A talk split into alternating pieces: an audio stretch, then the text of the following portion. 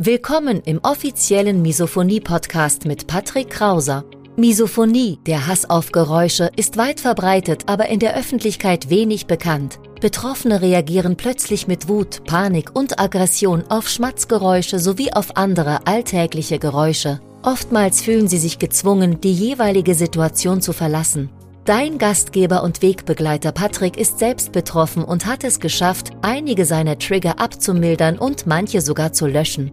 Im Misophonie-Podcast erfährst du, wie auch du deine Reaktion auf Geräusche abmildern kannst, um wieder mehr Lebensfreude und Lebensqualität zu erleben. Und jetzt viel Spaß mit dieser spannenden Podcast-Folge. Ich muss ewig mit Misophonie leben. Nichts hilft. Es gibt keine Mittel, keine Methoden, um die Symptome zu lindern.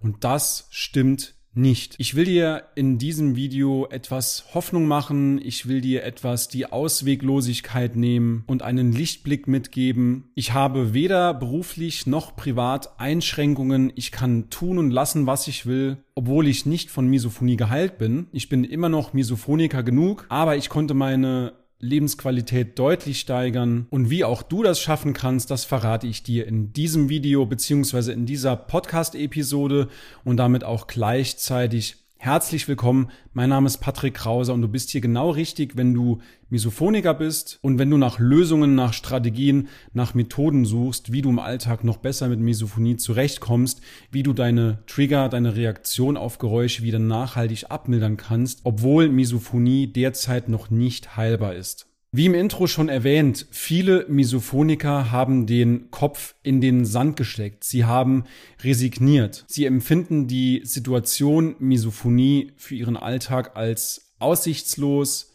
Sie haben keinen Lichtblick. Sie haben keine Hoffnung, irgendwann mal im Leben noch besser damit umzugehen. Und das möchte ich heute mal etwas relativieren, beziehungsweise dir einen Weg zeigen, wie du noch besser im Alltag mit Misophonie zurechtkommst, wie du Trigger wieder abmildern kannst, obwohl Misophonie eben noch nicht heilbar ist. Und diese Meinung, dass man ewig mit Misophonie gequält ist, dass man jeden Tag getriggert werden muss, diese Meinung hat sich, denke ich, aus mehreren Gründen etabliert. Zum einen, Misophonie ist noch keine anerkannte Krankheit. Das heißt, Misophonie wird weder im ICD-Katalog noch im DSM auf amerikanischer Seite geführt. Und ich befürchte, das wird auch noch einige Jahre so bleiben.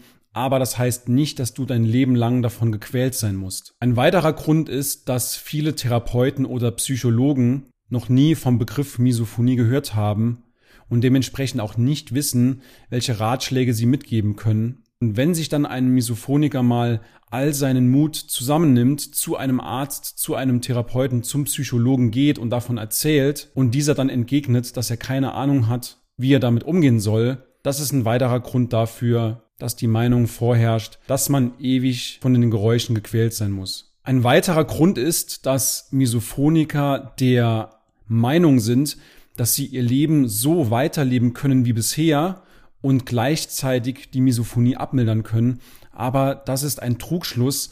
Unserer Erfahrung nach muss man die ein oder andere Stellschraube in seinem Leben drehen, um im Alltag seine Reaktion auf Geräusche wieder abzumildern. Und das ist ein wichtiger Punkt, den viele Misophoniker nicht sehen. Sie glauben, sie können jeden Tag im stressigen Berufsleben, im stressigen Familienleben teilweise genauso weiterleben und hoffen dann, dass die Misophonie von alleine wieder verschwindet. Das ist ein Trugschluss, aber ich kann dir sagen, wenn du aktiv an dir arbeitest, wenn du Entspannungsmethoden durchführst, wenn du das ein oder andere organisatorische in deinem Alltag änderst, dann wirst du sehen, dass du langfristig nach und nach deine Reaktion auf Geräusche wieder abmilderst, dass du seltener getriggert wirst und dass du wieder mehr Lebensqualität zurückbekommst ohne weiter eingeschränkt zu sein. Und ich kann dir aus eigener Erfahrung sagen, so wie du die Misophonie jetzt empfindest, in der Form, wie du sie jetzt hast, muss nicht für immer sein. Auch wenn Misophonie noch nicht heilbar ist, gibt es sehr, sehr viele Wege, wie du deine Symptome wieder deutlich lindern kannst. Ich bin selbst nicht geheilt von Misophonie, aber ich werde sehr, sehr selten getriggert weil ich eben meine Mittel, meine Wege, meine Methoden gefunden habe, Entspannungsmöglichkeiten, die für mich funktionieren. Und dadurch konnte ich im Alltag meine Trigger deutlich reduzieren, meine Reaktion darauf abmildern und wieder ein gutes Stück an Lebensqualität zurückgewinnen.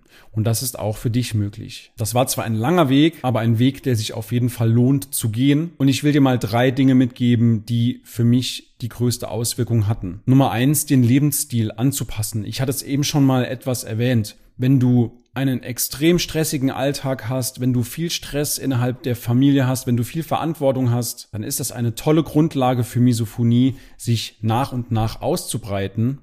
Und wenn du das mal verstanden hast, wenn du einsiehst, dass du als, insbesondere als Misophoniker, etwas kürzer treten musst und etwas an deinem Lebensstil ändern musst, das ist schon mal die erste große Stellschraube, die ich dir mitgeben will, an der du drehen kannst, um deine Misophonie im Alltag wieder deutlich abzumildern. Nummer zwei, Entspannungstechniken. Allen voran natürlich die progressive Muskelentspannung nach Edmund Jacobsen. Das ist kein Geheimnis, das ist eine sehr, sehr schöne Übung. Und Andreas sagt immer, dass diese progressive Muskelentspannung, die PME, regelrecht für Misophoniker erfunden wurde, weil man dadurch seinen kompletten Körper entspannen kann, sobald man diese Entspannungsreaktion konditioniert hat. Das heißt, bei der PME geht es nicht nur darum, dass du die Reihenfolge weißt und automatisch trainieren kannst, sondern dass du irgendwann diese Entspannungsreaktion, die du bei der PME trainierst, dass du die bei Bedarf abrufen kannst und im Moment des Triggers entspannt bleibst. Dazu musst du natürlich mehrere Wochen und Monate am Stück trainieren. Neben der progressiven Muskelentspannung gibt's noch viele, viele weitere Entspannungsmethoden, Entspannungstechniken, die wir auch unseren Teilnehmern im Training zeigen. Und damit hast du ein sehr, sehr umfangreiches Repertoire an Entspannungstechniken, sowohl vor, während und nach einem Trigger, um deutlich besser mit Misophonie im Alltag zurechtzukommen. Nummer drei, darüber sprechen. Das war für mich wirklich der Gamechanger, so offen und ehrlich damit umzugehen, wie nur irgendwie möglich. Die transparente und offene Kommunikation über diese vermeintliche Schwäche. Aber du musst auch mal so sehen, wenn du über deine Schwächen sprichst, das zeigt vielleicht auch etwas Stärke. Und mache nicht den Fehler, den ich selbst schon 10.000 Mal gemacht habe. Sprich nicht dann über die Misophonie, wenn du gerade getriggert bist, sondern sprich dann über die Misophonie, wenn du entspannt bist, wenn du ruhig bist, wenn es die Atmosphäre einfach hergibt. Und deswegen rate ich dir auch, dass du dieses Gespräch vorbereitest, dass du dieses Gespräch planst und dein Gesprächspartner sieht auch dann gleichzeitig, dass du diesem Gespräch eben Priorität gibst. Weil wenn du jemanden gerade im Moment des Triggers darauf aufmerksam machst, dass er bitte aufhören soll zu atmen, zu kauen, das ist einfach eine schlechte Atmosphäre und bringt selten Besserung weil dein Angehöriger beziehungsweise deine Familie, Partner, Arbeitskollegen, die müssen das Problem auch verstehen beziehungsweise auch den Ernst der Lage nachvollziehen können. Und das schaffst du nicht, wenn du jemandem gerade im Moment des Triggers darauf aufmerksam machst. Deswegen plane das Gespräch und bereite dich gut darauf vor. Ich will dir mal noch kurz erzählen, wie sich diese Abmilderung für mich im Alltag anfühlt. Und zwar, ich höre das Triggergeräusch und weiß sehr wohl, dass das damals ein Triggergeräusch für mich war. Ich erkenne es noch sehr, sehr gut, auch an seiner Tonhöhe, an seiner Frequenz. Aber ich merke einfach, dass ich immer länger schaffe, im Moment des Geräusches ruhig zu bleiben. Und je häufiger ich das wiederhole, je häufiger ich ruhig, entspannt auf einen Trigger reagiere, desto besser wird meine Misophonie langfristig gesehen.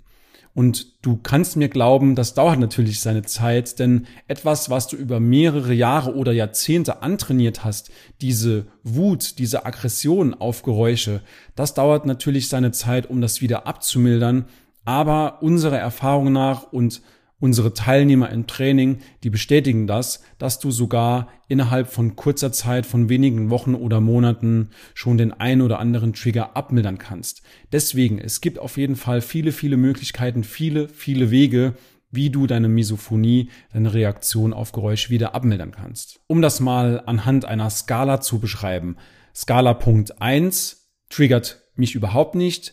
Skala Punkt 10, ein Geräusch triggert mich sofort über die Aggressionsschwelle. Und wenn vorher ein Trigger bei dir zum Beispiel eine 7 oder 8 war, dann kannst du durch diese Entspannungsmethoden, durch die Entspannungstechniken deinen Trigger auf 2, 3 oder 4 abmildern. Und das bedeutet alleine schon, dass du im Alltag deutlich mehr Lebensqualität zurückbekommst. Den einen oder anderen milden Trigger kannst du vielleicht sogar komplett auf 1 oder 0 zurückstellen bzw. löschen. Wenn dich das interessiert als Misophoniker, wenn du deine Reaktion auf Geräusche abmildern willst, dann erzähle ich dir gerne mehr darüber. Du findest unter dem Video beziehungsweise im Podcast einen Link www.patrickkrauser.de. Schau dir die Website einfach mal durch und wenn du magst, dann buch dir auch gerne ein kostenloses, unverbindliches Infogespräch mit mir, in dem ich dir dann nochmal mehr erzähle dazu, wie du das auch schaffen kannst, wie du deine Reaktion langfristig gesehen über mehrere Monate und Jahre wieder abmildern kannst.